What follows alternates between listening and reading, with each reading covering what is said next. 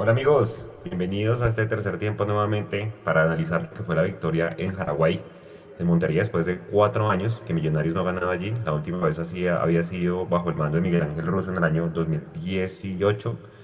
Marcador 2-1, goles de Janelle Rivas y de Juan Camilo de Andrés Cabal.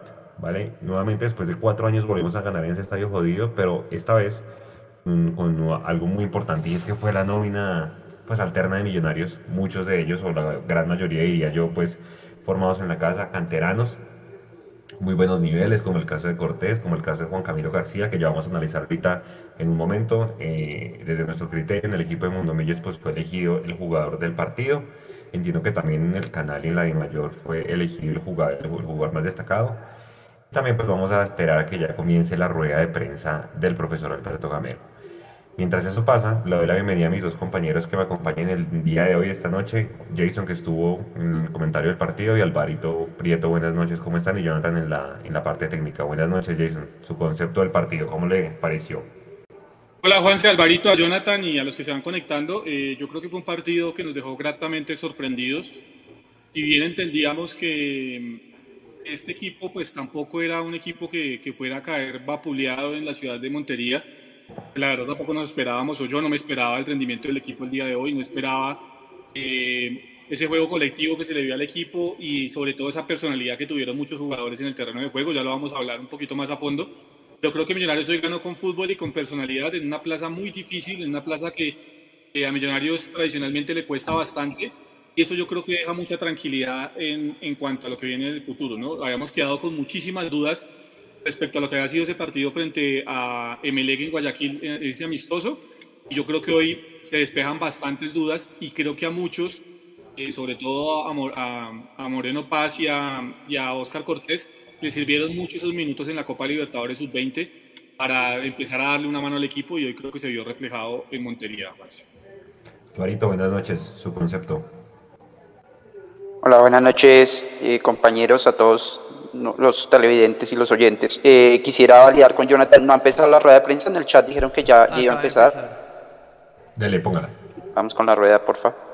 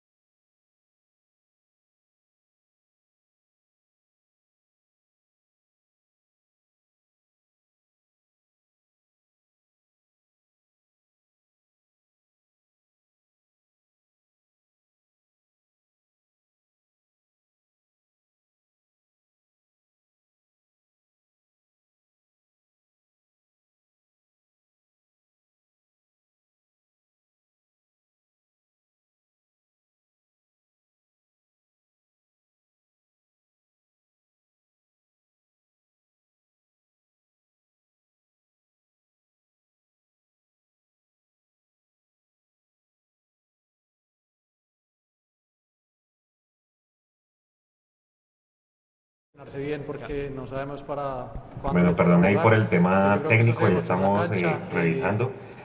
Eh, dile Alvarito, usted, usted iba a dar con su concepto del, partido. Ah, sí, bueno, yo, yo hay, hay, hay, un trino que acaba de poner Juan Pablo Vargas, eh, muy cortico, pero creo que resume mucho el, el, tema del partido. Puso un, un, una frase que decía, misma idea. Entonces, eh, eso fue lo que vimos hoy. Creo que fue un equipo que en general se mostró la misma idea que tiene el, equipo titular y, que obviamente pues eh, con ciertas variantes por la capacidad y por la técnica individual de, los jugadores.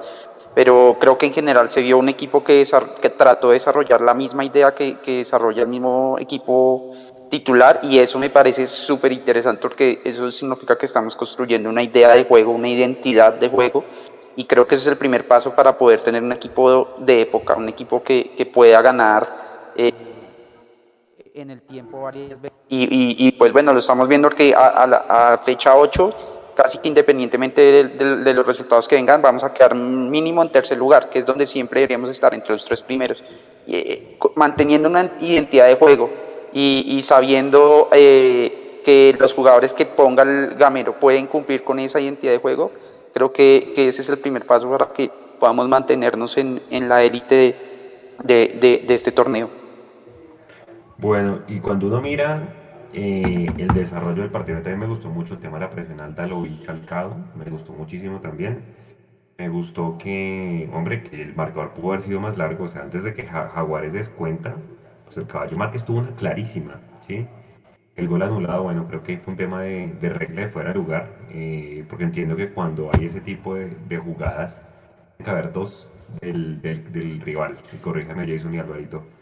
Por eso es que le anulan el gol a, Celis, ¿no? Y al minuto 95. Sí, tal ah, cual. Bueno, bueno, es que usted da, usted en el clavo. Yo, yo no entendía la jugada, Juanse. Eh, y ahora rememorando lo que usted dice, pues el arquero estaba volcado al ataque, ¿cierto? Entonces, sí, claro ahora entiendo, ahora entiendo por qué fue la, la anulación del, del gol. Yo, yo, decía que no entendía que salvo una falta de Gómez en, la, en el inicio de la jugada, pero sí, no recordaba que el arquero de, de Jaguares precisamente estaba volcado al ataque y por eso obviamente viene la anulación del gol. Buen punto ese, Juanse, gracias por recordarlo. Sí, ahí fue claritico como, como Celis cuando le hacen el pase queda con solo un defensa al frente y la regla dice que tienen que ser dos. Lo que pasa es que como casi siempre está el arquero, entonces uno solo mira la referencia del último defensa, pero cuando no hay arquero tienen que pues, haber otros dos jugadores delante. Yo pensé que... Yo tenía la misma duda de Jason, recién vi el gol, que yo dije entonces porque el del Piti Martínez allá con la final de la Libertadores sí fue gol, pero me imagino que el arquero sí estaba en campo propio. Mm, es que el Piti le hicieron el pase antes de la mitad de la cancha, entonces ahí me fuera a lugar. La arranca de atrás, sí, la arranca muy atrás, Juanse. O sea, en esa jugada debió haber seguido corriendo eh, Gómez con el balón o, y haber esperado que hubiera quedado los dos defensas delante de Celis para hacer el pase. Lo que pasa es que pues en una jugada tan rápida es difícil pensar tan rápido en, esos detalles. entiendo por qué Juan se le tiene que recordar esos ese día a los hinchas de Boca, no, no entiendo por qué tiene que ser así, pero bueno. Pero, pero espere, si el arquero Mina hubiera estado en el campo propio, es gol válido, ¿sí o no?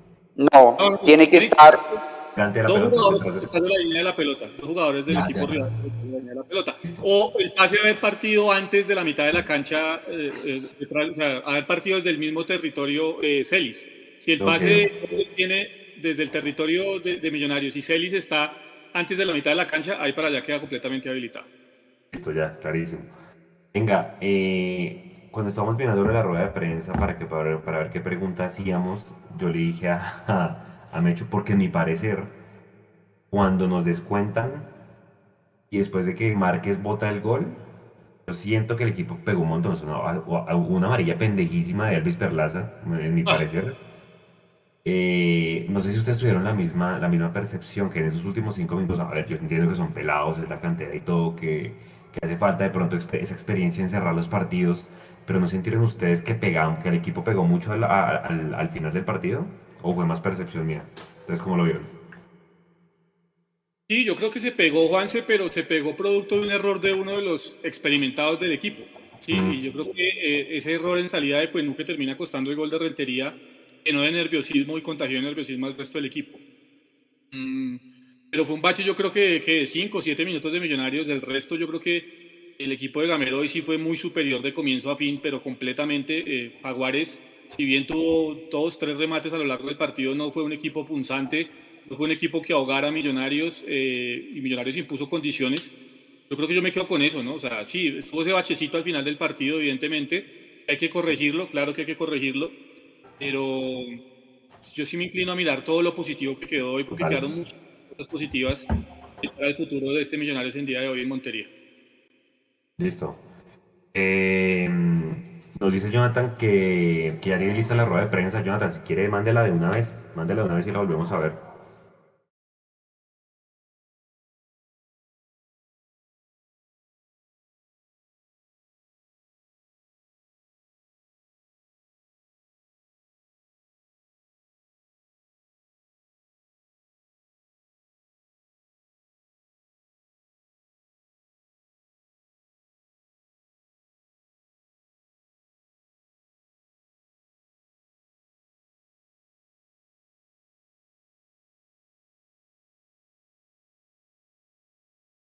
Buenas noches. Eres si quiere revise y antes de cerrar el tercer tiempo lo volvemos a mandar cuando ya la confirmemos que tengamos oído. Fui superior al rival.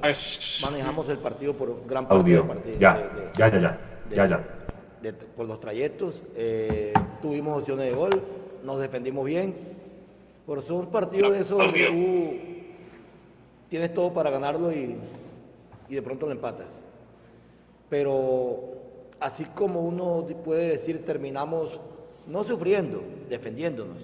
Que de pronto es, es, lo contrario, porque nos defendimos bien.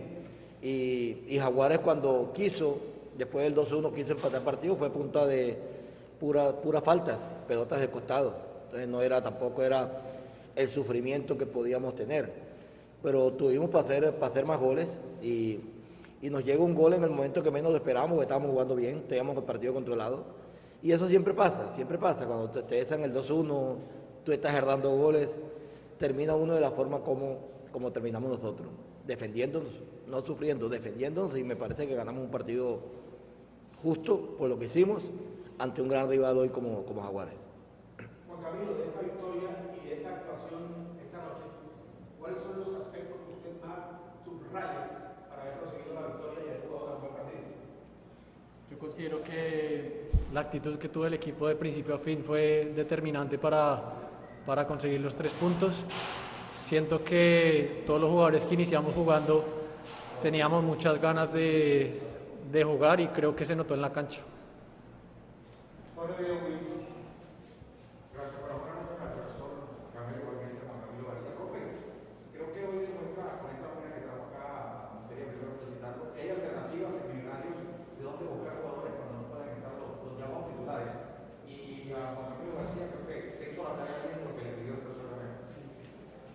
Buenas noches también para ti, para todos los Win. Eh, esto yo le decía a ellos, yo le decía a ellos, es que hoy hubo jugadores que apenas hoy debutaron, por ejemplo el caso de Moreno Paz, y no desentonó, jugó muy bien, el caso de Cortés, el caso del mismo Guerra que ha venido alternando, el caso de Quiñones, eh, García que, no venía jugando y hoy jugó y, y me parece que hoy hicieron un partido como les pedí yo, serio, un partido de yo les decía a ellos, es que ellos ocupan el mismo cupo que me está ocupando a mí Silva, que me está ocupando a mí Erazo, que me está aquí pues, ocupando a mí eh, Larry, ese mismo cupo los ocupan ellos, los tienen ellos. Y ellos tienen que, saber y entender que están en millonario. Y, en millonario ellos tienen que responder cuando, cuando, cuando, se les, cuando se les pida. Y hoy me dejaron feliz. Hoy me dejaron feliz, no, no, no para decir... Eh, eh, aquí, hasta aquí llegamos, no, simplemente que cometimos errores hoy, cometimos errores y vamos a, a, corregirlo. Pero hubo cosas muy buenas, muy buenas, cosas que a veces uno lo ve en el entreno, pero no en un partido. El caso de Cortés. Cortés yo no lo había visto en un partido así tan, tanto tiempo y me impresionó hoy el muchacho.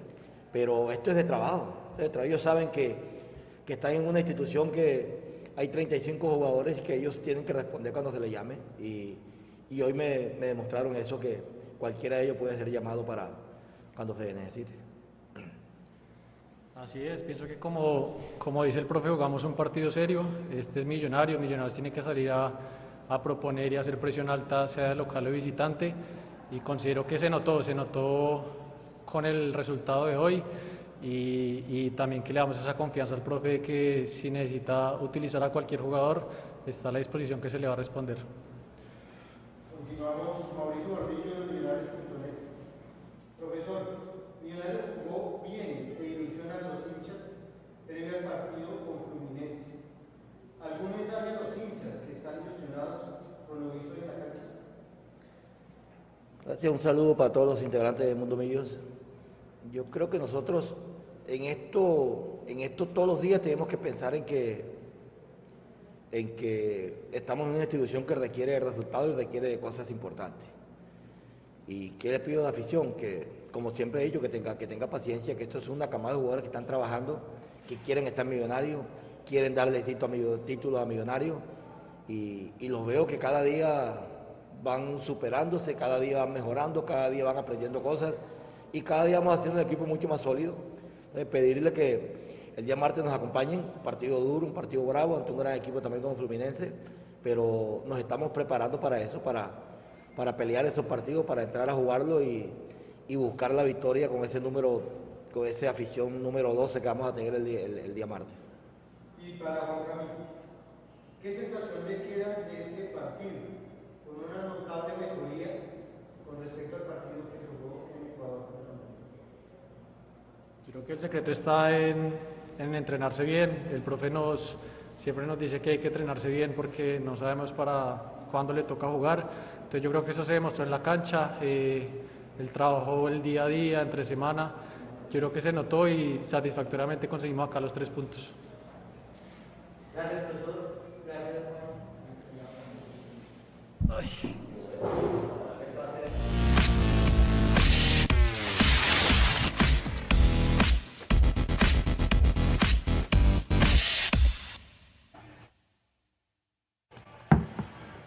Bueno, compañeros, creo que bastante alineados con lo que dijo el, el profe Camero. Eh, la gente que pregunta en el chat, hace cuatro años no ganábamos en Montería. Yo en el live del jueves lo dije, ¿no? Es que gano. Pues Gamero viene de comerse ocho goles en las dos últimas visitas a Montería, ¿no? Cuatro en el primero, cuatro uno y cuatro tres en el segundo. Entonces era una plaza casi que pendiente para el profe. Hombre, hoy los pelados respondieron y sobre todo lo que decía usted, Jason, con esa duda que dejó el partido en Guayaquil. Creo que queda claro que jugadores que están listos ahí que pueden estar tocando la puerta. Me gustó mucho el caso de García. O sea, si usted me lo pregunta con lo que vi hoy, yo siento que inclusive el mismo García, para mí, está por encima del mismo Pereira. O sea, en el nivel que mostró, en la salida que le da al equipo, las recuperaciones que hizo. Entonces yo creo que es un jugador que, que es importante ahí para, para tener en cuenta. Bueno, eh, yo les estaba preguntando entonces que el tema de las faltas, sí, el tema de las faltas que obviamente es un tema pues también de, de, de, de, pues, posible ansiedad, de falta de experiencia para cerrar los partidos, pero también Alvarito sentí que hoy sí tuvo trabajo la defensa, ¿ah? y, es- y en especial Montero, Montero sacó tres de gol, uno en el primer tiempo y dos en el segundo, pero claritas que eran para gol de, de Jaguares. ¿Usted cómo le pareció el trabajo a la defensa? Que a mi parecer pues responde bien. Murillo se hizo un cierre espectacular, ahí le quitó un gol hecho a, a Balanta, entonces creo que en general bien, y sobre todo Montero, que ya lo vimos exigido, ¿no? Y, y creo que también respondió. Digamos que ahí, ahí pues se notó un poquito justamente la- esa diferencia con los titulares en, a nivel de seguridad, un poco en los centrales, pensaría yo.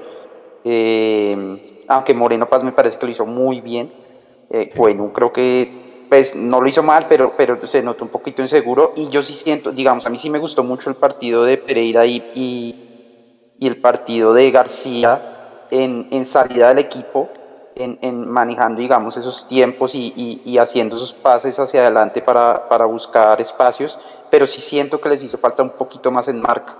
Y eso se vio reflejado en que tal vez eh, Jaguares tuviera algunas opciones eh, para rematar. Pero bueno, digamos que eh, esto es fútbol, el rival juega, el rival entrena. Como decía Vargas, también eh, era normal que de pronto cuando se, fueran, se vieran abajo en el marcador se fueran un poco más agresivos hacia el ataque. Y, y- y para eso está el arquero, ¿no? Eh, para que en esos momentos en que de pronto nos esté fallando un poco la recuperación o, o- el rival lo haga bien y genere opciones, pues que él aparezca y era justo lo que a veces el año pasado nos pasaba, ¿no? que eh, uno dos remates al arco y, nos, nos, entraban. Esta vez nos remataron un par de veces y el arquero estuvo ahí atento para, para responder. Jason, su opinión desde la, de, la, de la defensa y sobre todo de Montero. O sea, Montero respondió, ¿qué diferencia con arquero? Pues sí, yo creo que con lo de Montero no hay sorpresa, eh, porque lo, ha hecho a lo largo de su trayectoria. Hoy nos volvió a, a deleitar con dos o tres atajadas importantes en el momento que, que, el equipo lo necesitó. Yo puedo concordar en cierto modo con lo que dice Alvarito del tema de, de, que le faltó algo de marca a los dos volantes centrales de Millonarios, pero también hay que mirar quién les, quiénes les estaban colaborando por los extremos, también ese tema de marca, ¿no? Yo creo que hoy ni Juber Quiñones ni Edgar Guerra fueron tan aplicados en el tema de defensa, entonces tenían que correr mucho hacia los costados los dos volantes de marca de Millonarios y eso evidentemente pudo haber generado grietas, en, sobre todo en el primer tiempo. Son cosas para corregir, evidentemente, en un equipo que pues no había jugado 90 minutos a nivel profesional juntos todos ellos y hoy tuvieron esa posibilidad, yo creo que son cosas para corregir. A mí lo de Murillo como lateral izquierdo es marca, me sigue gustando muchísimo. Me parece que es un jugador que le, que le brinda seguridad a Millonarios y que en el tema aéreo, cuando la pelota es defensiva, eh, sigue brindando también esa posibilidad de, estar más seguros, cosa que no puede brindar Bertel porque su estatura no lo permite. Entonces yo creo que ahí también se gana algo. No estoy diciendo con esto que cuando Bertel esté disponible tiene que ser suplente de Murillo, sino que simplemente cuando Murillo está, eh, se ganan ese tipo de situaciones. Yo sí sigo con la incógnita de Cuenú. Yo creo que Cuenú mm, no tuvo un mal partido, es cierto, tuvo un partido aceptable, pero sí creo que es muy duditativo en algunas jugadas que creo que pone nerviosos a sus compañeros y eso puede pasarla mal. Más allá del error que cometió en la salida del gol de, de Jaguares, eh, hubo otros dos o tres jugadas donde no se le vio seguro al central y creo que eso sí puede costar. Me parece que en términos generales eh, fue un gran partido de la defensa de Millonarios frente a un rival que claro está también tampoco exigió mucho más allá de las tres atajadas de, de, de, Montero. Sí, sí, sí eh, eso, eso mismo estaba pensando yo, pero bueno, o sea, creo que con arquero es diferente. O sea, fíjense que hace un año Alvarito nos llegaron cinco veces y nos metieron cuatro goles. Pues, y ahí fue, digamos que, dado ese partido que perdimos 4-3, fue cuando Vargas sale de la, de la formación eh, titular. Em, a mí de todos los que jugaron, el que más me gustó de los pelados fue Cortés. O sea, creo que Cortés, primer partido, pues que muestra una idea y creo que el mismo Gamero lo dijo en la rueda de prensa. Me gustó mucho, sobre todo el primer tiempo de, del canterano. Aquí estoy viendo las, las estadísticas. Fue el que más encaró. Gómez también ahí estuvo en el top y me sorprende, Jason, era Murillo Segura en el top 3 de los jugadores que más encararon, véalo. O sea, uno no lo tenía en el radar, pero vea que también es de alguna manera dúctil con la pelota, obviamente no es su función principal, su función principal es marcar, sobre todo un cierre que hace espectacular, que donde no le saque ese balón a Balanta es gol para mí, porque queda de frente al arco en el punto penal con, con Montero. Corrigiendo el error que ha tenido, ¿no? Porque recuerden que él trata de jugar la pelota atrás y se equivoca y viene el remate que termina atajando Montero y en ese rebote es que reacciona Murillo. Creo que pues ahí se, se rehizo de buena manera. Y ahí es donde yo no comparto mucho el tema de las estadísticas y de los números y del Big Data. Porque si bien es importante y se está convirtiendo en importante, pues hay que mirar, pues sí, sí, esos regates, pero ¿dónde los tiró Murillo Segura? ¿Sí? O sea, esa es la situación que yo digo. O sea, pudo haber hecho 10 regates, pero si los 10 regates los tira en zona de no influencia, pues creo que no cambia mucho, mucho la perspectiva del partido, ¿no? Yo concuerdo con usted, a mí me gustó muchísimo de los más jóvenes de Millonarios, eh, me gustó muchísimo el trabajo de, de, Oscar Cortés, creo que lo hizo de buena manera. Eh, lo de Moreno Paz también me dejó muy sorprendido, la verdad, creo que el juego aéreo de Moreno Paz y, y lo rápido que es, le puede brindar una mano importante a Millonarios de cara al futuro. Pero sin duda, para mí, el que mejor se, se, desarrolló, en el compromiso fue eh, Juan Camilo García. Yo creo que lo de Juan Camilo, con minutos, eh, es un jugador que le va a aportar muchísimo a Millonarios. Desafortunadamente hoy le toca estar a la sombra de Steven Vega y de, y de Larry Vázquez, pero en el momento que tenga esos minutos, Juan Camilo le va a aportar muchísimo al equipo porque creo que hoy, por momentos, el líder de Millonarios en el medio campo. Para mí, si ustedes me apuran, es el primer suplente después de ellos de, de Larry y de Vega. Sí, no, yo, yo, yo inclusive en algún programa anterior eh, lo había dicho que para mí García era, yo lo, yo lo proyectaba como el reemplazante natural de Vega cuando, cuando saliera. La verdad, cuando lo vi en, Ecuador me quedó alguna duda, empezando porque muy salado que, que, que le, le, rompen la nariz empezando el partido, pero después no tuvo un buen encuentro y empecé a dudar, pero, pero creo que este es uno de esos jugadores donde a medida que va teniendo minutos empieza a sentirse más aplomado. Inclusive hoy fue así, en los primeros minutos del partido no se veía muy, como muy cómodo y, y, con el pasar del juego empezó a estar cada vez mejor y el segundo tiempo lo remata jugando muy bien.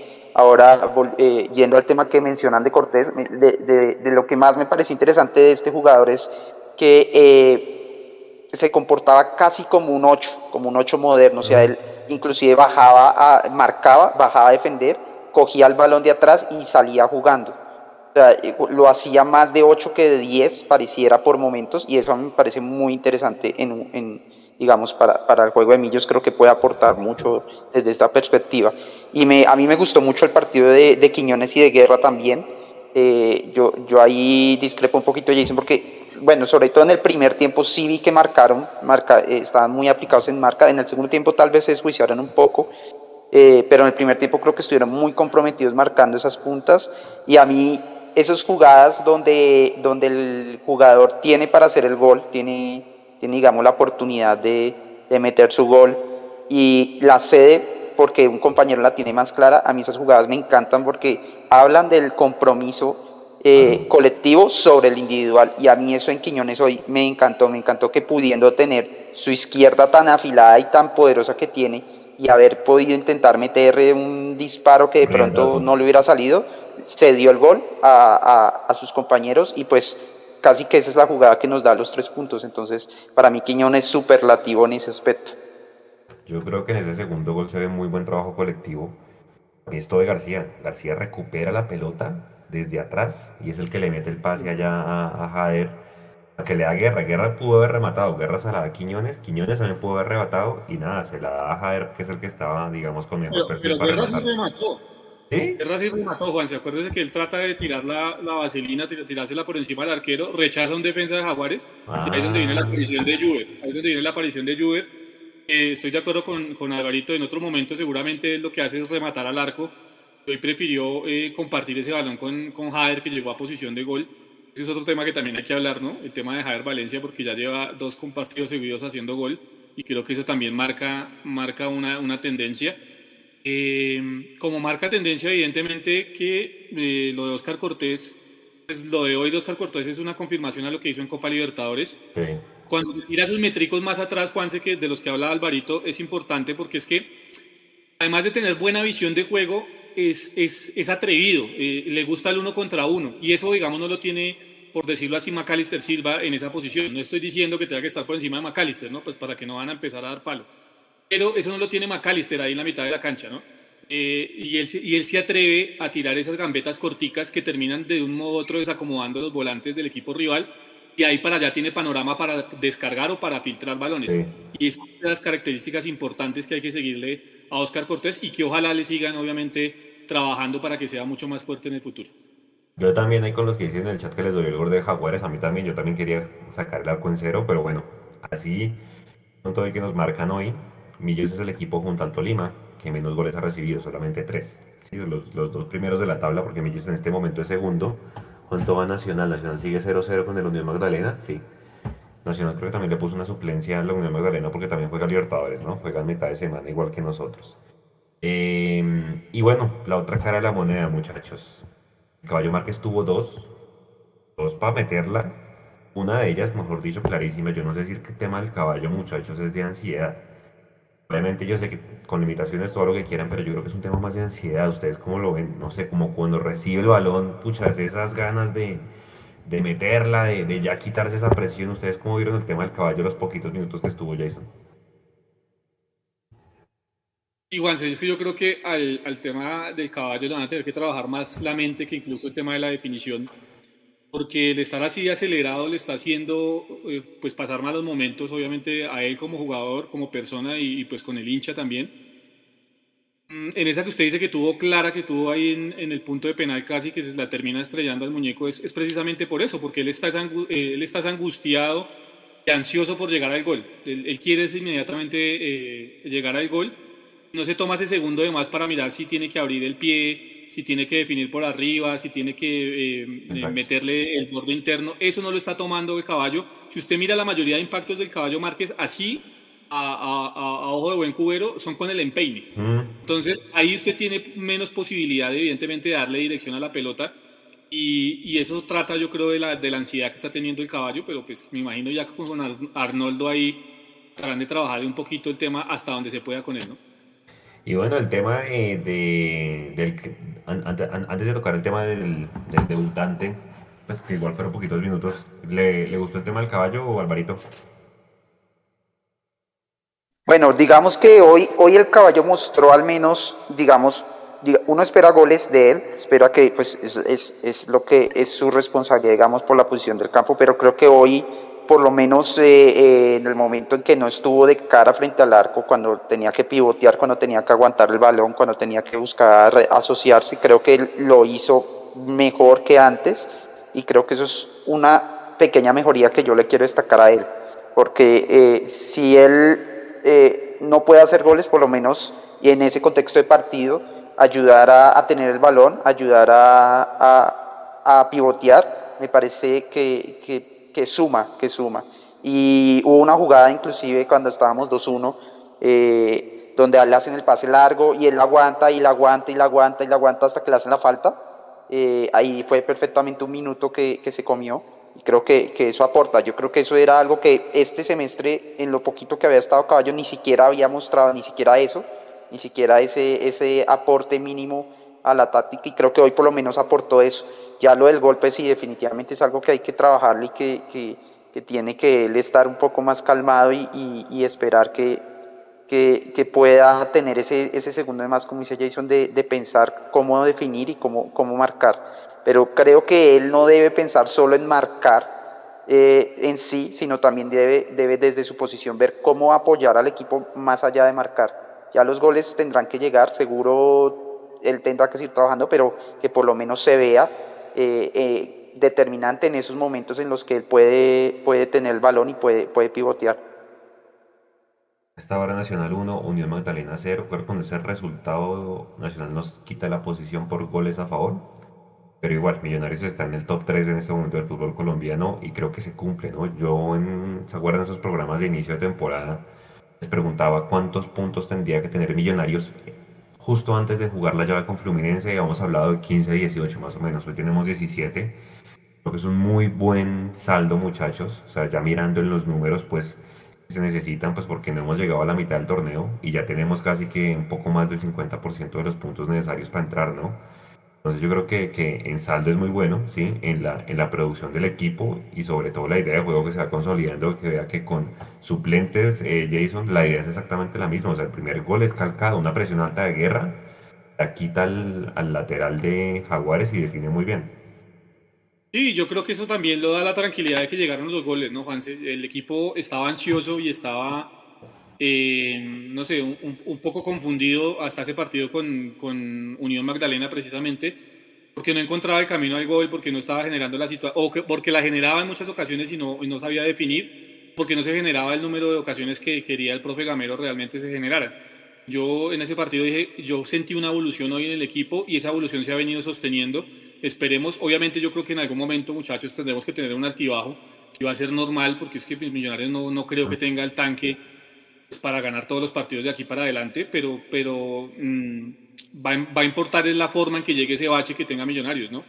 Eh, hoy encontró la tranquilidad con, con, la llegada de los goles, aparecieron los goles, eso yo creo que es muy importante para, para Gamero desde la estructura, porque si ustedes miran, no están basados solo en los, en los delanteros los goles de Millonarios, sino vienen desde, desde, digamos, desde el medio campo y eso también es importante.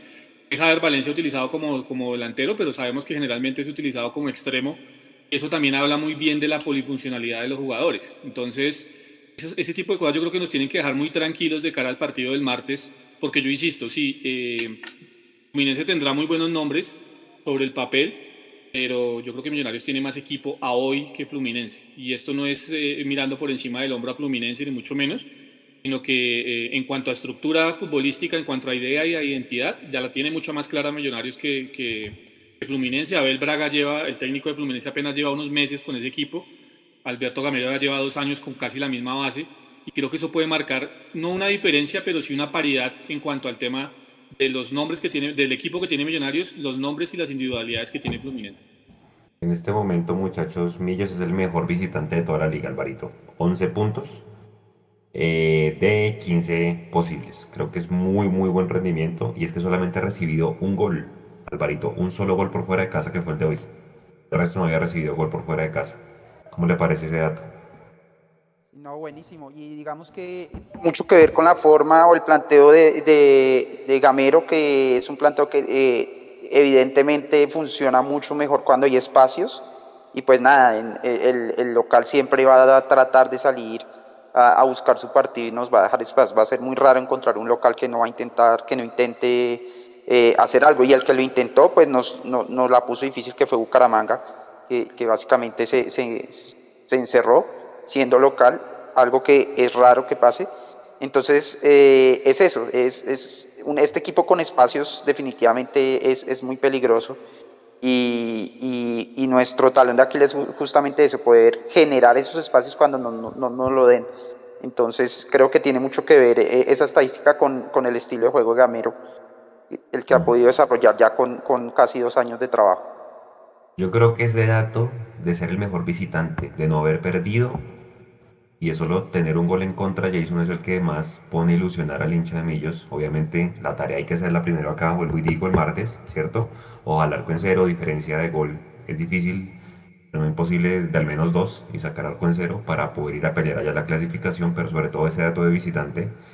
Más allá de que el fútbol es una regla de tres, ¿sí? Y que esto es cada partido, el dato de, de visitante es el que uno lo, lo ilusiona, ¿no? Para cerrar allá en Brasil. Y sobre todo la siguiente pregunta es que no se les haga raro que esta misma nómina que jugó hoy juegue el sábado con Cortura. ¿Sí o no? Porque también hay que guardar el equipo para la vuelta en Brasil. Sí, sí, podría ser también una alternativa. Yo creo que hoy Alberto Gamero quedó conforme, muy conforme con lo que hizo el equipo. Y, y, si bien obviamente son jóvenes y es difícil que mantengan el mismo nivel en todos los partidos, yo creo que hoy le dieron una, una nota clara de que pueden, de, que pueden mm, eh, pelear por un puesto y de que pueden que cada vez que se necesiten ser utilizados y, y puede estar con la tranquilidad el profe Gamero de que no, no, no vamos a pasar papelón. Creo que eso quedó claro hoy. Y lo que usted dice del tema de los goles visitantes, sí, es, es, es, algo eh, muy claro que tiene Millonarios en este semestre, que juega muy a favor. Yo creo que eso, eso también de un modo u otro lo mira el equipo rival a que vamos a enfrentar en Copa, porque es que no es solo que porque sean Fluminense, entonces ya ganaron de camiseta. Yo creo que ellos también están mirando todo este tipo de situaciones y deben tener un mar de, de dudas en respecto a, a, lo que es jugar en la altitud el día martes. Un estadio seguramente lleno, porque entiendo que se ha movido muy bien el tema de la boletería y lo que es ir obviamente a, a, Brasil, dependiendo del resultado acá en Bogotá, a, a, anotarle un gol a Millonarios. Entonces yo creo que eh, esto que está haciendo Millos en, estos partidos son, golpes de autoridad tras golpe de autoridad, porque una cosa es jugar obviamente el, torneo Carioca, que es lo que está jugando en este momento eh, Fluminense, y otra cosa es jugar ya una liga profesional como la que está jugando Millonarios. Entonces creo que también ahí hay otro ítem a favor de Millos. ¿no? El estadual no tiene el mismo nivel que lo que tiene la liga colombiana eh, de estar jugando realmente una competencia muy en serio y, yo creo que ese es otro de los puntos que también tiene a favor Gamero de aquí al martes. Ahí Jonathan le estoy enviando la formación que causó hoy Fluminense, tampoco puso la titular. El partido que le ganó el arquero, bueno, jugó Cano y jugó Arias, ¿no? Pero ellos son suplentes, son los primeros cambios, pero no, no son titulares. Pero de resto, son todos, todos la nómina alterna de, Fluminense, seguramente también pensando en la, en la altura y en el partido. Yo no había quedado en cuenta, muchachos, que el partido de vuelta de la llave es a las 5 de la tarde. Son horario jodido. Pues obviamente no es el Campines por fuera, pero pues para la gente que trabaja y demás, bueno, para que vayan ahí pidiendo el respectivo permiso porque los va a coger saliendo del trabajo el partido de vuelta es a las 5. O sea, el de este martes es a las 7 y media, pero el que es en Río de Janeiro es a las 5 de la tarde. Eh, y sí, Alvarito, lo que yo le decía a Jason, seguramente muchos de esos jugadores van a repetir el sábado con Cortulo acá en el Campín. Sí, ese es el chance que nos da la victoria de hoy. Creo que, eh, y no es como nos decía Mechu el, en, el, en, el, en el Mundo Millo Live, que es que es un partido perdible, no, ninguno es perdible, solo que hay unos en los que podemos asumir un poquito más de riesgo que en otros. Y creo que mm lo que, gana, lo que ganamos hoy con los tres puntos nos permite asumir un poquito más de riesgo el siguiente fin de semana y, aparte con el nivel que mostramos para, para, para, que este equipo de pronto sea el que juegue el fin de semana y, y podamos ir a Brasil con, con el equipo un poquito más fresco. Habrá que ver de todas maneras también qué pasa mañana, qué pasa el martes. Eh, según digamos lo, que veamos en el estilo de juego y en, las, falencias que podamos tener. Eh, o, si digamos hacemos un partido 10 puntos y, y, podemos de pronto poner algún titular el sábado, pues sería lo ideal. Pero yo creo que igual, si, si vamos con este mismo equipo el, el fin de semana contra Cortuluá, yo creo que la mayoría vamos a estar tranquilos pensando en que podemos, podemos hacer, sacar un buen resultado. Y lo otro es, digamos, bueno, habrá que ver cómo llegan los lesionados. Yo no sé si Román le no se sabe ni de Román ni de Macalister. Yo creo que Macalister ya está listo, lo están guardando para el martes. Román tocaría ver cómo sigue su tobillo. Román va a jugar infiltrado, o sea, Román juega infiltrado. Eso sí, téngalo por seguro, Juanse. Pero es el que fijo, no va. Eh, Verdad sí no, pero Román sí tiene que jugar infiltrado, lo va a hacer infiltrado el día martes. Vea que uno mira, muchachos, el calendario y es, viene Fluminense, Cortuluá, Fluminense otra vez, Viene la fecha de clásicos, que es el 6 de marzo, con Santa Fe, somos visitantes. Y hay un parón. Hay un parón de dos semanas. Bueno, sí, hay un parón de dos semanas porque no vamos a jugar la fecha del 13, porque son elecciones, entiendo. Millonarios, ahí no, ahí no hay fecha del fútbol colombiano. Entonces, digamos que esa semana va a ayudar un montón, ¿sí o no? De cara a que, a que el equipo se recupere.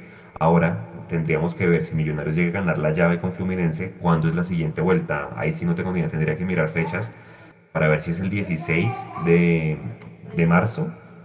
Seguramente la ida con quien gane entre Nacional y, y, Libertad de Paraguay. Habría que ver eso. Pero esa semana larga le va a caer muy bien a Millonarios para pucha regular la nómina un montón, porque de ahí en adelante es casi que domingo, miércoles, domingo, muchachos. Juanse, eh, según lo que veo acá, la tercera fase de la, de la Libertadores, que sería la que accedería a Millonarios y elimina a Fluminense, eh, sería el 8 y el 17 de marzo. Entonces sí es la siguiente. No, entonces sí. De una vez, eso es de una vez. Sí, claro, porque la fase de grupos arrancan mediados de marzo, tiene razón. Acá preguntan en el chat si la Libertadores tiene cinco cambios o tres. Uy, buena pregunta. Cinco, cinco no, Juanse, cinco, cinco cambios. Ok, ok. No, no, nada, o sea, apareció, hola, vea, eh, apareció. Qué belleza. Buenas, ¿cómo están? ¿Cómo les fue? Por ahí le estaban preguntando mucho, ¿verdad? Ah, hola, un saludo para todos. Qué pena no haber podido estar hoy. Tengo unos asuntos ahí familiares, pero bueno, buenas noticias. Vi buenas noticias. No he podido ver nada, pero ya los escucho un poquito. Y vean, y y vean muchachos, ahí, ahí es donde yo digo, muchachos, Alvarito, oyentes, lo que la gente que nos está viendo, que nos va a ver en diferido. Y si Nico puede, ahí que ya llegó, o, o Jonathan, el que esté controlando, ponerse de nuevo el calendario de millos del semestre porque, claro, después de la fecha de clásicos, hay, el parón, entonces ahí es bueno tener ahorros. Párele bolas porque Alvarito y Jason, mira, ahí está mostrando Nico la nómina. Hay el parón, o sea, el clásico, ya es rival difícil, por más de que no juegue bonito y demás, hoy ganó Santa Fe. Luego viene Once Caldas, que también viene bien. Luego viene el Medellín en el Atanasio. Luego viene el Junior en el Campín. Luego toca ir a visitar al América toca venir a, jugar con Equidad y toca ir a visitar a Pereira. O sea, yo creo que esa, esa fecha de marzo-abril, ese, esa, mire, mire, mire con quién cerramos. Cerramos con Santa Fe el 24 de abril. Entonces, ahí es clave, yo creo, en mi parecer, llegar con buen ahorro. Sí, obviamente los partidos hay que jugarlos y yo sé que Gamero se va a ir a jugar y a hacer presión y todo lo que sea, pero pues obviamente ahí puede pasar que Millonarios no sume de la misma manera como está sumando, porque esto es fútbol y como decía Jason, puede que haya un bache en el, medio de eso. Pues como en el calendario, muchachos. Ya te se cae Alvarito, yo creo que los ahorros ya están, ¿no, Alvarito? Porque es que si uno mira... Millonarios, puntos. Millonarios tiene más o menos, si uno habla de porcentaje, como el 80 y algo por ciento debe darme a mí el porcentaje así a, cuenta así en memoria debe estar el porcentaje de Millonarios a esta altura de la, la liga. 70, ¿no? 70%, algo así debe ser Creo que el ahorro está, porque pues, si se habla que se clasifica con el 50% de los puntos, estamos como por el 70, pues estamos bien. Entonces, eh, ese calendario apretado del que usted habla, también se mirará mucho respecto a cómo llegue Millonarios, ya sea, a, ya sea la fase de Copa Libertadores, de grupos de Copa Libertadores o de Sudamericana, ¿no? Porque yo creo que ahí está la principal de Millos. Yo creo que eh, es avanzar en esta, en esta ronda y mirar y, y, ahí ya miraremos si vamos a Sudamericana a Copa Libertadores es el gran objetivo. Yo creo que esto de hoy, más allá de los tres puntos y de haber quitado una racha de cuatro años sin ganar, ganar en una plaza difícil, es, digamos, la visión que tiene Gamero de cara a eso, de, conseguir ese objetivo. si Millonarios logra meter a fase de Copa Libertadores o, de Sudamericana, eh, este grupo que vimos hoy va a tener muchísimos minutos y vamos a dejar, vamos a tener que dejar de decirle los pelados, así como pasó con Ginas y demás, porque ya van a tener minutos, van a ser muy importantes en el resto de año para Millonarios. Vea que las cuentas, antes de darle la palabra al Barito, José Manuel dice en el chat, si las cuentas para clasificar a los 30 puntos, ya tenemos 17, hay que hacer 13. O sea, si usted me pregunta a mí, gane todo lo de local y araña algo de visitante y ya está. O sea, ya para mí, que ya la mayoría de la clasificación está a los 8, porque ya como son cuadrangulares de ahí para adelante, ahora ojo que punto invisible, ¿no? Con ese que para este año vuelve el punto invisible, entonces es importante pues también tener ahí, pelear por, por ganar pues el, todos contra todos. Y sí, como dice la gente en el chat, por ahí nos saluda también Danilo Heredia desde París. Hola Danilo, gracias por el saludo y de verdad con toda la gente desde cualquier lugar que nos esté viendo, porfa pónganos ahí en los chats desde donde nos están viendo esta hora, porque yo sé que es desde otros lugares diferentes a, Bogotá y a Colombia. Eh, Alvarito, como dicen por ahí, qué fecha, qué marzo y abril el que se nos viene, ¿no? Y sobre todo, yo cruzo los dedos porque si llegamos a la fase de grupos, va a ser un problema bien lindo para Gamero porque claro, llegar a fase de grupos más ese marzo y abril con esos rivales, bien bonito, pero eso es lo bueno de los partidos como hoy, que ya Gamero se sienta tranquilo de que tiene, pues nómina corta, pero que tiene al menos dos jugadores por posición, ¿no? Sí, tal cual. Y a, ver, un, tema para recordarle a todos nuestros, nuestros oyentes eh, y televidentes, y es que eh, Millos pasando o, eliminando a Fluminense, que ojalá sea así, asegura fase de grupos, sea en Copa Libertadores o sea en Copa Sudamericana. O sea, si pasamos... Asegura, Sudamericana. Asegura Sudamericana. Pero octavos, octavos. No, no, no, asegura fase de grupos en cualquiera de las dos. O sea, la siguiente fase, si, si, si perdemos la ah, siguiente fase, pues vamos a Sudamericana. Si ganamos la siguiente fase, vamos a, a Copa Libertadores eliminando a Fluminense, vamos a la fase de grupos de Sudamericana. Claro, tiene razón Alvarito. Yo no, yo, yo, no caí en cuenta que la Sudamericana le cambiaron el formato, claro. Vamos a fase de grupos de Sudamericana. Claro. Exactamente, entonces hay que tener en cuenta que si, si, pasamos si pasamos a, Fluminense, eh, aseguramos seis partidos más de torneo internacional, independientemente de cualquiera de los dos. Eh, entonces, eh, pues el calendario ahí es donde, donde se va a ver apretado un poco, pero bueno, ojalá se dé porque sería, sería un, un tema, o sea, como siempre digo, el ROS internacional siempre va a ser bueno. Eh, y, y, yo, yo, bueno, yo sí quisiera, todos los partidos son importantes, todos los puntos los quiere ganar, pero a mí me, parece, me parecería muy interesante lograr estos tres puntos contra el Cortula el próximo partido. Creo que logrando esos tres puntos, ahí sí vería una clasificación muy, muy cercana, porque nos faltarían más o menos 10, 12 puntos, porque los, eh, nos quedarían 11 partidos y, creo que sería un escenario ideal para, para, que si se nos dan las cosas poder llegar a, esas, a, esos, a esa fase de grupos con, con unos muy buenos ahorros y, y, eso sumado al nivel que hoy vimos en, en el equipo suplente nos va a permitir jugar con mucha más tranquilidad pero bueno, ahí sí como decía Mostaza Melo, ¿no? paso a paso, primero pasemos a Fluminense y, ahí sí nos ponemos a pensar en eso, porque si no, pues eh, lo que vamos a tener es un, un, torneo para ojalá cabalgarlo. Si, si, no se nos dan las cosas con Fluminense, tendríamos que, que, estar peleando eso por arriba todo el tiempo. El martes va a ser clave, ya les voy a mostrar ahorita, hay como seis tribunas ya agotadas, ya vamos a mirar cuáles son eh, para el día martes en, en en Copa va a ser clave el apoyo de la gente, muchachos, de verdad, más allá de la altura y todo, que todos eh, andemos para el mismo lado y cantemos lo mismo y todo, porque a mí ellos tienen que definir la, la, llave en ese partido de día. Puedo saludar a la gente un momento que nos está escribiendo acá desde donde nos saluda y ya vengo a preguntarles una cosa de los que convocaron a selección sub-20. Dice Luisa Rojas, me gustaría, si es posible, explicar por favor por qué anularon el tercer gol de Millos. Ahí Jason ahorita si quiere nos cuenta con el tema del reglamento por qué se lo anularon. Dice Oscar Cuervo, saludos a todos desde Quito, Ecuador. Nos dice Diana Carolina Díaz, saludos desde Suratá, Santander, un abrazo. Eh, Alejandro Palé, buenas noches desde Indiana. Martos 555, saludos desde, desde Popayán. Andrés Zambrano, saludos desde León, Guanajuato, México. ¿Quién más nos saluda por acá? Germán Telles, vamos Millo, saludos desde Sevilla, Valle del Cauca, un saludo para él también. Claudia Ramos acompañándolos desde Brasil. ¿Quién más por acá? Espere que estamos mirando a ver quién más está en, otros lados distintos. Desde Bogotá, saludan desde Castilla, la nueva en el Meta, Sebastián Barbosa. Un saludo para él también. Oiga, hinchas de millos, muchachos, hay en cada rincón del mundo. Eso es impresionante. Eh, saludos desde Londres, José Vicente García.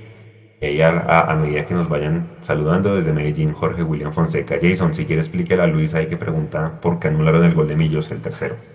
No, básicamente es porque detrás de la línea de la pelota tienen que haber dos jugadores del equipo rival, ya sea el arquero o sean dos defensores, pero tienen que haber dos jugadores del equipo rival. Y en esa jugada, lo que pasa es que a mí el tiro de cámara, yo lo decía en el comentario, no entiendo por qué lo anulan, pero a mí el tiro de cámara no me daba y no recordaba que el arquero de ellos estaba buscando el cabezazo en el córner. Eh, y entonces cuando, cuando Gómez descarga sobre, sobre Javier, que descarga, él, está fuera de lugar, evidentemente, porque solo hay un hombre por detrás de la línea de la pelota del equipo rival. Es sobre Celis. Sobre Celis. Ah, sobre Celis, perdón. Sí, bien, bien, bien, Alvarito. Es sobre Celis que es el que termina el gol.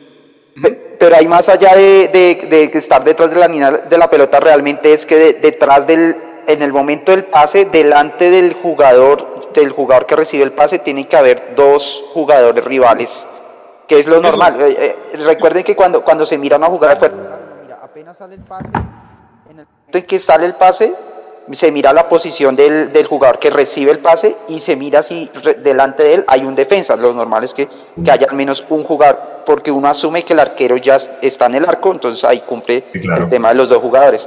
Pero en esta ocasión, como el arquero no está, ahí es donde se configura el, fuera lugar, tiene que haber dos. Ok, perfecto. Bueno, esperemos que les haya quedado claro. Venga, ¿quién más? Nos dice Jonathan Daza. Saludos desde Nueva Zelanda. Bueno, ya, ya está amaneciendo ya desde día, me imagino allá. Reporta sintonía Jorge Hernández desde West Harrison, New York. Más por acá desde, desde México, desde Nueva York, bueno, desde todos los lados, desde Australia, Diego Rojas, vea.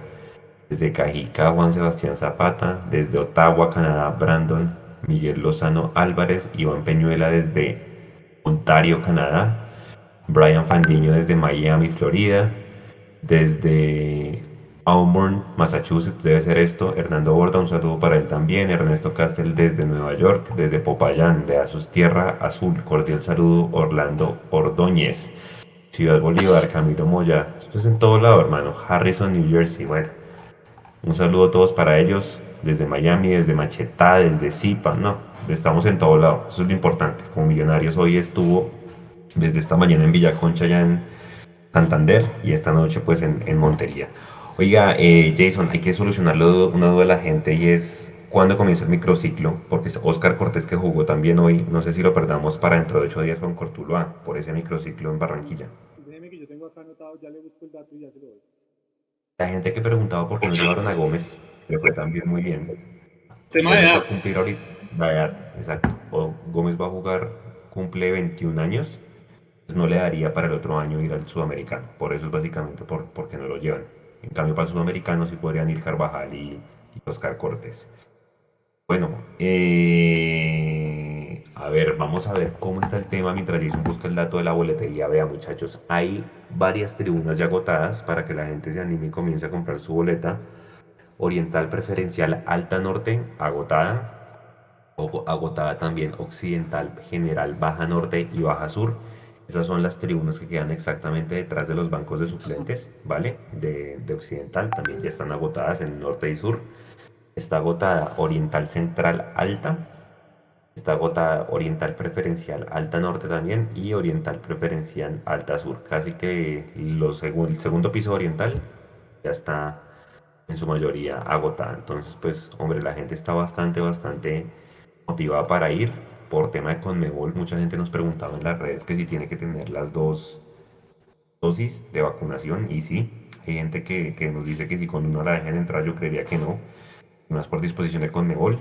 Entiendo, más que tu boleta diga que no hay tribuna visitante, entiendo que sí debe haber por disposición también de Conmebol. Eh, tribuna visitante seguramente va a ser en la tribuna occidental para la gente que venga de Fluminense. Uno sé dónde les va a poner.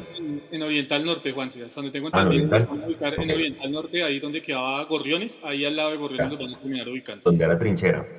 Sí, exactamente. Eh, y el, dato, el dato de lo de la selección sub-20, Juanse, el equipo ya empezó a concentrar desde el día de hoy. Dice que el microciclo va del 21 de febrero al 1 de marzo.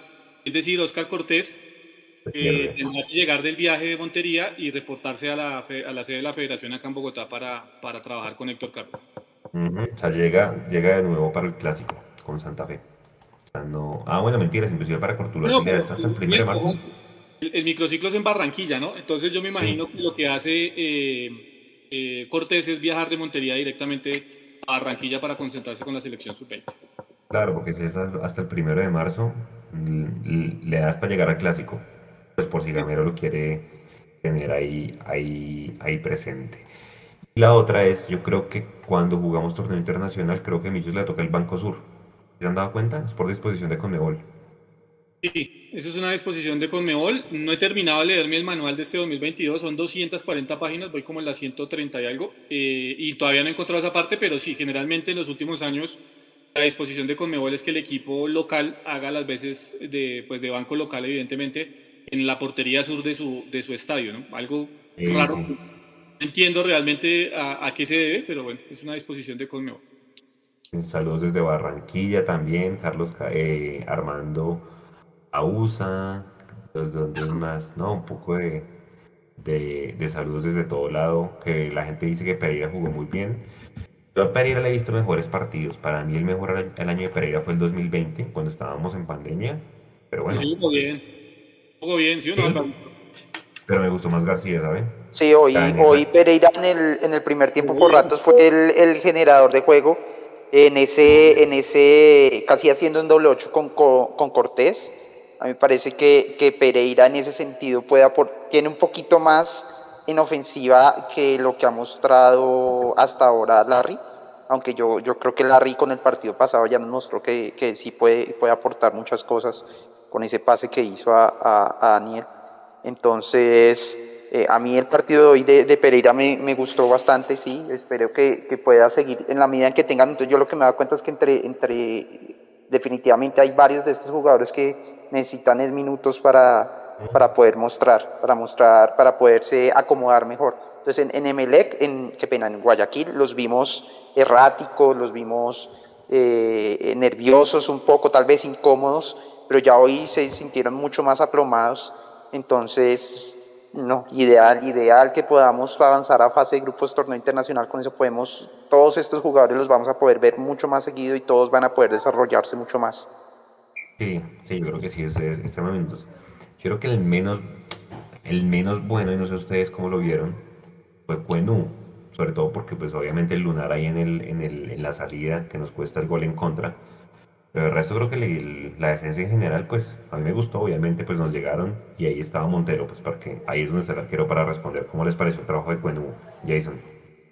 Sí, yo, yo sigo mirando, obviamente, yo creo que es falta también de que él se involucre con el equipo y de que vaya cogiendo los automatismos que le exige el profe Gamero. Eh, pero sí creo que fue uno de los, de los más de rendimiento más bajo en el partido, sin decir que haya jugado un partido desastroso, ¿no? Porque, porque no fue así, la realidad, la realidad no corresponde a eso. Tiene que mejorar cosas, es evidente, pero, pero de a poco, como lo dice Alvarito, yo creo que con minutos y con la confianza del profe, pues va a ir teniendo un poco más de seguridad y se va a sentir mucho más eh, dentro de la entraña de la idea del, juego del profe, ¿no? Eh, a diferencia de Perlaza, que por ejemplo entró y a los dos minutos metió una patada, se hizo molestar se hizo sacar tarjeta amarilla y metió miedo en la defensa de Millonarios porque es que a partir de ahí comenzó todo el caos. Entra Perlaza, pega la, pega la patada, viene la falta y ahí para adelante viene una seguilla de faltas de Millonarios. Entonces ese fue el mensaje que mandó alguien experimentado, a diferencia de Perlaza, yo creo que no se comportó bien durante el partido. Sí. ¿Qué dice Alvarito de Cuenú? Ahí, ahí hay que tener una cosa y guardando absolutamente todas, todas las proporciones, pero eh, eh, este Millos basa mucho su salida, eh, o varios pasajes del partido basa su salida en, la salida que le dan los dos centrales. Y si, y si hay un central que no tiene buena salida, que no muestra buena salida, no se va a ir bien. Y eso le pasó, ahí es donde digo que guardando todas las proporciones, le pasó a Jerry Mina en el Barcelona eh, son jugadores que en, defensa, en haciendo cierres o haciendo bloqueos, son muy buenos, pero a la hora de salir jugando se veía, se veía pues bastante incómodo y así le puede estar pasando a Cuenú. Eh, y esa es la parte que pronto tiene que mejorar, si no se va a seguir viendo, mm, digamos, como, como el, el, que, el que no encaja eh, en el equipo. Eh, hoy creo que en general hizo muy bueno, hizo algunos buenos cierres, hizo buenos bloqueos, cubrió bien, digamos, cuando salía Rosales, cubrió bien esa, esa, posición y, y, fue en general una defensa coordinada, pero se vio mal saliendo y ahí fue donde, donde él regaló, digamos, esa salida para que nos metieran el gol. Entonces ahí es donde él eh, tiene que mejorar para poder encajar en este equipo. Si no, si no, lo que va a pasar es que cuando él juegue eh, o, regala la salida o va a tener que salir eh, reventando el balón arriba y ese es un juego que, que pues a, a este Millos no, no se le vería muy bien. Mm. La gente pregunta que si hay gol de visitante, no. Acuérdense que ya en todos los torneos sudamericanos ya se eliminó el gol de visitante. Bueno, el gol de desempate cuando hay serie de visitante es creo que la mejor forma de decirlo, igual que en, torneos de Europa. O sea, ya es, ya es en los 180 minutos quien haga más goles es el que se lleva la serie. Eh, estoy mirando las estadísticas. Oscar Cortés, el de más ocasiones creadas. Juan Camilo García, el de mayor cantidad de pases. Creo que a mí me encantó como, y siempre me gusta como Juan Camilo siempre trata de, sacar el equipo, o sea, esa función de, de 8, de lo que hace Larry, de lo que hacía en su momento Giraldo, de sacar el equipo desde atrás. Creo que lo hizo muy bien. Los que mejor entregaron la pelota, García también estuvo ahí en ese top. Murillo Segura los que más duelos aéreos ganaron, creo que sí, o sea, a mí, a, mí el partido de Murillo Segura creo que también bastante, bastante interesante, seguramente va a ser titular por izquierda el, miércoles, pues sería lo más normal, ¿no? Yo no creería que a Gamero se le ocurra poner a Perlaza por izquierda contra no. Fluminense, ¿no? No, no, no, no, no. Mm. yo creo que Murillo tiene que ser el titular ahí porque de hecho por eso lo ha probado en estos dos partidos, de lo contrario no tenía sentido eh, haber arriesgado hoy, entre comillas, con Moreno Paz como central y haberlo puesto al de lateral, ¿no? Yo creo que la lógica va a ser esa y ya, ¿no? O sea, si era Perlaza, perfil cambiado en Copa Libertadores, no, no lo imagino. Oiga, no, y el nivel que está mostrando Perlaza ahorita no, no, no, no, no le da. A mí Murillo, a, mí Murillo la verdad, pues, o sea, ha cumplido, a mí me gusta, me sigue gustando más Bertel, pero creo que, que, Murillo ha, cumplido y de pronto, teniendo en cuenta que entiendo que el mejor jugador, me corrige Jason, el mejor jugador de, de del rival de Fluminense eh, juega por ese lado, por esa punta. Creo que ahí sí necesitamos un jugador con más marca que salida y creo que, que es inclusive ideal que sea Murillo el que juegue.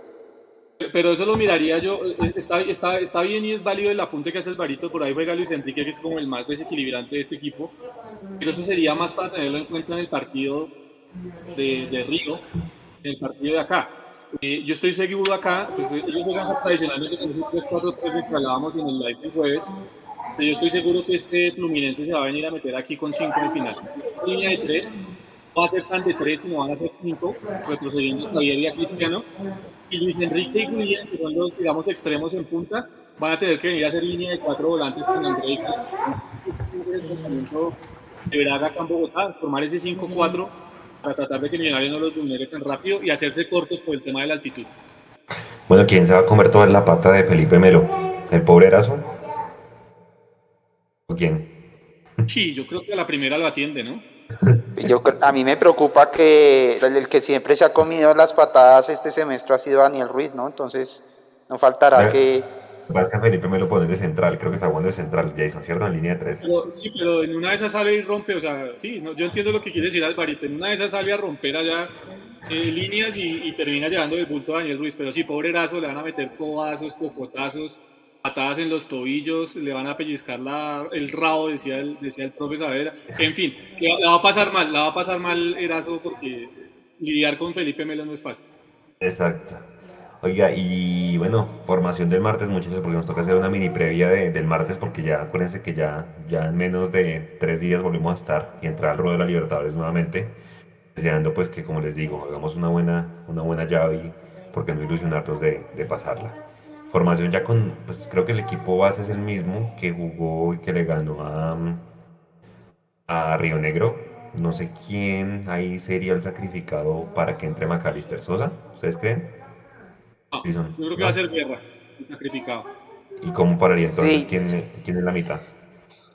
Es que lo que, eh, eh, si, si sea la que dice Jason, que digamos eso es parte del estudio que debe haber hecho Gamero ya, eh, apuntándole a, que pase y a, que se metan cinco atrás, hay que hacer la misma formación que, contra la Unión, eh, meter los tres jugones, meter a Maca, a, Sosa y a, Daniel y empezar a buscar espacios. Esa, eh, si, si, ellos se van a encerrar atrás, no, no, veo, no veo que podamos meter extremos rápidos porque van a estar muy marcados. Y si necesitamos es mucha movilidad y mucha generación de espacios. Entonces, si, si, si se intuye que ellos van a venir a, encerrarse atrás, miría así, con, con, la misma formación de la Unión Magdalena. Eh, y con los extremos ahí listos para entrar en caso de que, de que, se, de que digamos, se logre un, un primer gol o inclusive dos y se vea que, que, que ellos quieran salir. Esa línea de tres, esa línea de cinco que, que en ataque se quedan tres y es, me parece a mí, o siempre me ha parecido a mí muy vulnerable al ataque por los costados. Entonces, creo que hay que tener ahí en la titular los jugones y en, en la banca listos los, los extremos para entrar en el momento en que, en que podamos abrir el marcador y, y, y, Fluminense vaya a buscar, a buscar el empate y nos genere más espacios. ¿Quiénes de los de hoy deben ser, deben ir al banco de suplentes el martes, muchachos? Jason.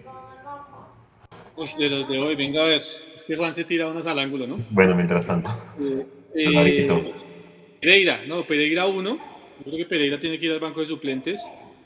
Eh, Perlaza va a ir al banco de suplentes. Pues, eh, el, Libertadores también van 7. ¿Al banco? Sí. Sí, sí, sí. Eh, Perlaza tiene que ir también ahí.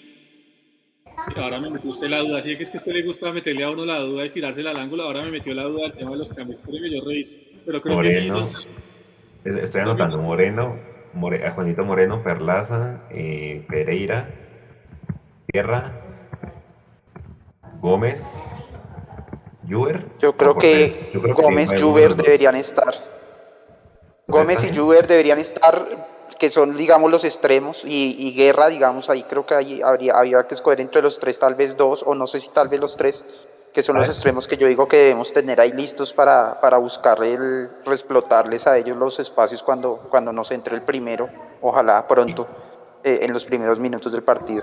Yo, yo a mí ese partido espero muchísimo McAllister siempre, digamos, en, o bueno, últimamente no lo había dicho, pero, pero antes hablaba mucho de que para torneo internacional, para jugar a nivel internacional, se tenía que, que jugar con más ritmo. A nivel del, fútbol colombiano se esperaba tener más ritmo y que Millonarios trabajan mucho por jugar con más ritmo, con más intensidad. Este semestre, extrañamente, Millos, por lo menos los primeros partidos, no lo hizo tan así. Eh, eh, su ritmo y su intensidad fue menor que la del semestre pasado, poco a poco lo ha ido aumentando y yo espero que, que, como Maca es consciente del tema, eh, se muestre mucho ritmo y mucha intensidad.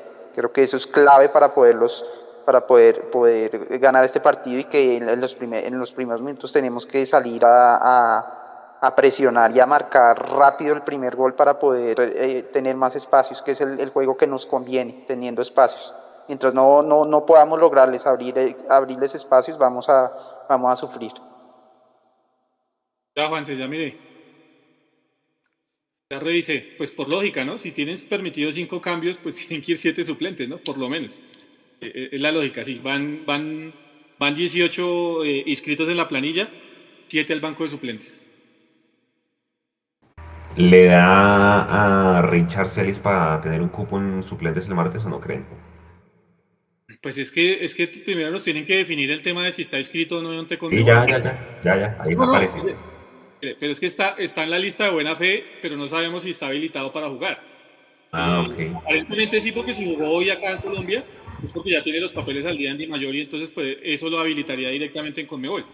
Eh, pero yo no sé si es muy apresurado. Yo creo que la verdad, a mí me parecería muy apresurado llevarlo más en un partido de altura y en torneo internacional. A mí la verdad eh, no lo tomaría de esa forma, yo lo dejaría para que juegue contra Cortuluá y para el partido de, de vuelta ya en Río tenerlo, pero el partido de Bogotá me parece muy acelerado, muy apresurado. Pero, pero pregunta, yo estoy viendo aquí la página Libertadores y ahí ya me aparecen todos los jugadores con su número, su peso, su estatura y ahí aparece Richard Celis. O sea, el hecho de que esté ahí con el número 17 no, no asegura que esté listo. Eso que aparece ahí, Juan, es la lista de buena fe. Ok. es la lista de buena fe. Eh, lo que pasa es que ya, en, ni en Di Mayor ni en Conmebol tenemos acceso al Comet, que es una lástima, ¿no? Porque si tuviéramos el acceso al Comet, podríamos ver, mirar efectivamente si ya está inscrito o no. Yo creo que sí, Juanse, porque si, vuelvo le digo, si, si pudo jugar hoy en, en, la Liga Colombiana, inmediatamente eso quiere decir que la asociación miembro a la cual pertenece ya tiene los papeles de él en regla y eso lo habilita evidentemente para el tema de Conmebol.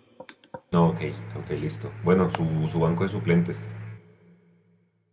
Bueno, Juanito Moreno, Juanito Moreno, eh, yo llevaría a Alex Moreno Paz. Me parece que Alex Moreno Paz puede tener eh, la posibilidad de estar en el banco de suplentes. Van dos. Elvis Perlaza va a estar porque puede jugar por derecha o por izquierda en caso de, de alguna cosa que ahora no pase, pero puede jugar ahí. Van tres. Eh, va a ir, va a ir de Juan Carlos, eh, Juan Carlos Pereira, van cuatro. Mm, yo llevaría. Ataque, ¿no? ¿Cómo? El ataque. Sí. De ahí para adelante sería Javier Valencia, cinco. Eh, Juber Quiñones, seis. Y Edgar Guerra, siete. Recordemos que, pues, que Cortés no va a estar porque va a estar en, en la selección. Ah, sí, Cortés, chao. Entonces voy a sacarlo acá. O sea, Gómez no le da. Le, le gana el puesto Guerra. Usted Sí. queda Alvarito. ¿Igual? Sí, sí, yo, yo, yo igual. Yo, yo creo que el- es un banco que, que- que ofrece alternativas que, que pueden, que pueden eh, solucionar o que pueden ayudarnos en el momento en que, en que podamos abrir ese marcador. Estaba mirando yo aquí ya para ir cerrando, muchachos, cómo le ha ido a Fluminense contra equipos colombianos, porque le ha tocado, o sea, se han cruzado, ¿no?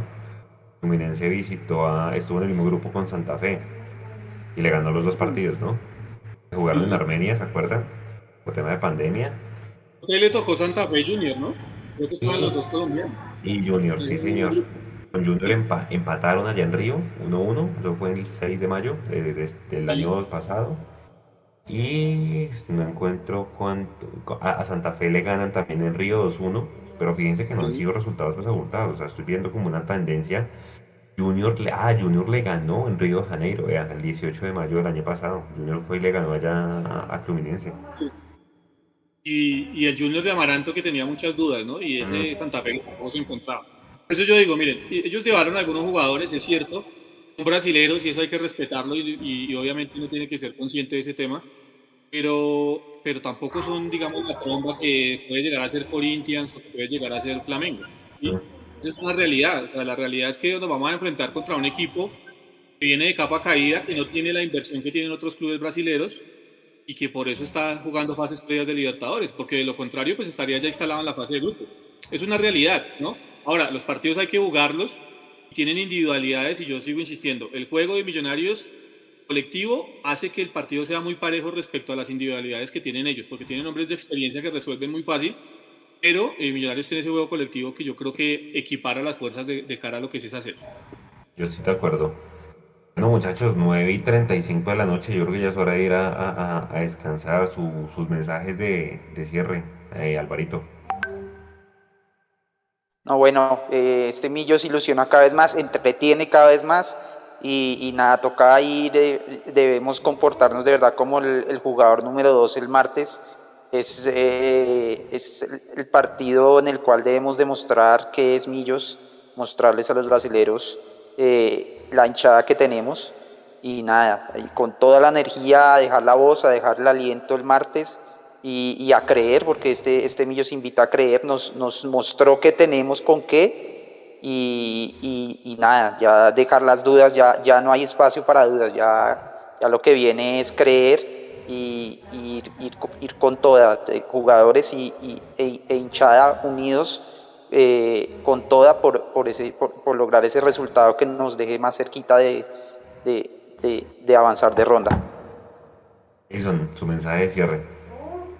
Dos cosas. Uno, eh, hoy vimos un equipo suplente de jóvenes que yo creo que nos dejaron gratamente eh, sorprendidos y nos dejaron muy contentos, pero también es el llamado para que los hinchas, en el momento que ellos vuelvan a jugar y que quizá no les salgan tan bien las cosas, no salgan a acabarlos y a decir que fue solo cuestión de un día. Yo creo que son jóvenes que hay que llevarlos con paciencia y a los que hay que tenerles, eh, obviamente, esa darles esa posibilidad de que se sigan formando y de que se sigan consolidando. El partido de hoy fue magnífico, pero así como jugaron hoy magníficamente, eh, puede llegar otro partido en donde simplemente las cosas no salgan y es el llamado a la hinchada a tenerles paciencia. Y lo segundo es a que llenemos el martes el estadio, los que van a poder asistir el martes al estadio, que vayan con todo el fervor posible, que rememoren esas noches de contra equipos brasileños como la Sudamericana del 2007, la Sudamericana del 2012, donde Millonarios eh, se impuso a, equipos fuertes del fútbol brasilero. Hay que rememorar esas noches, hay que tirar todos para el mismo lado y evidentemente hay que ayudar al equipo a sacar un buen resultado el, el día martes. El partido termina al minuto 96-97 y hasta ese minuto Millonarios tiene posibilidades de hacer gol.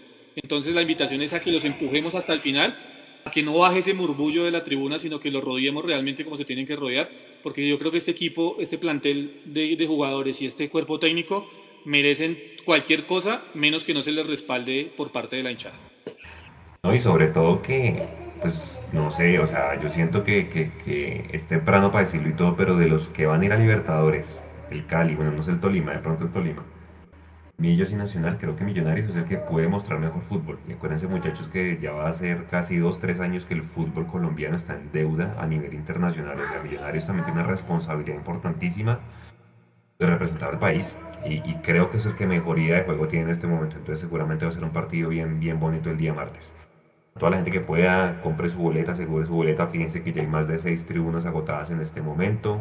Eh, vayan, compartan, ayuden al equipo, todos para el mismo lado, disfruten, vayan en familia, es la imagen del equipo, es la imagen de Colombia, entonces pues hombre, que no ilusionarnos con pasar una, a una llave siguiente de Copa Libertadores, que es lo que todos queremos. A toda la gente que estuvo conectada, gracias. A toda la gente que estuvo conectada esta mañana en la transmisión del partido. Jonathan, gracias. Gracias, Nico. Ahí que ya llegó. Alvarito, gracias. Jason, gracias. A toda la gente que está conectada en el chat. A toda la gente que nos va a escuchar en diferido pues que estén pendientes mañana todo el cubrimiento del postpartido con la nota de Mechu, las fotos, la rueda de prensa que ya ahorita en un rato se sube para que la vuelvan a escuchar si se la perdieron, los números, las estadísticas, la previa con Fluminense y sobre todo pues que sigan acompañándonos acá en la transmisión del día martes y en el tercer tiempo que seguramente estaremos por acá de vuelta. Un buen fin de semana para todos, un buen domingo, descansen y nos vemos nuevamente en tres días. Cuídense mucho y muchas gracias. Chao.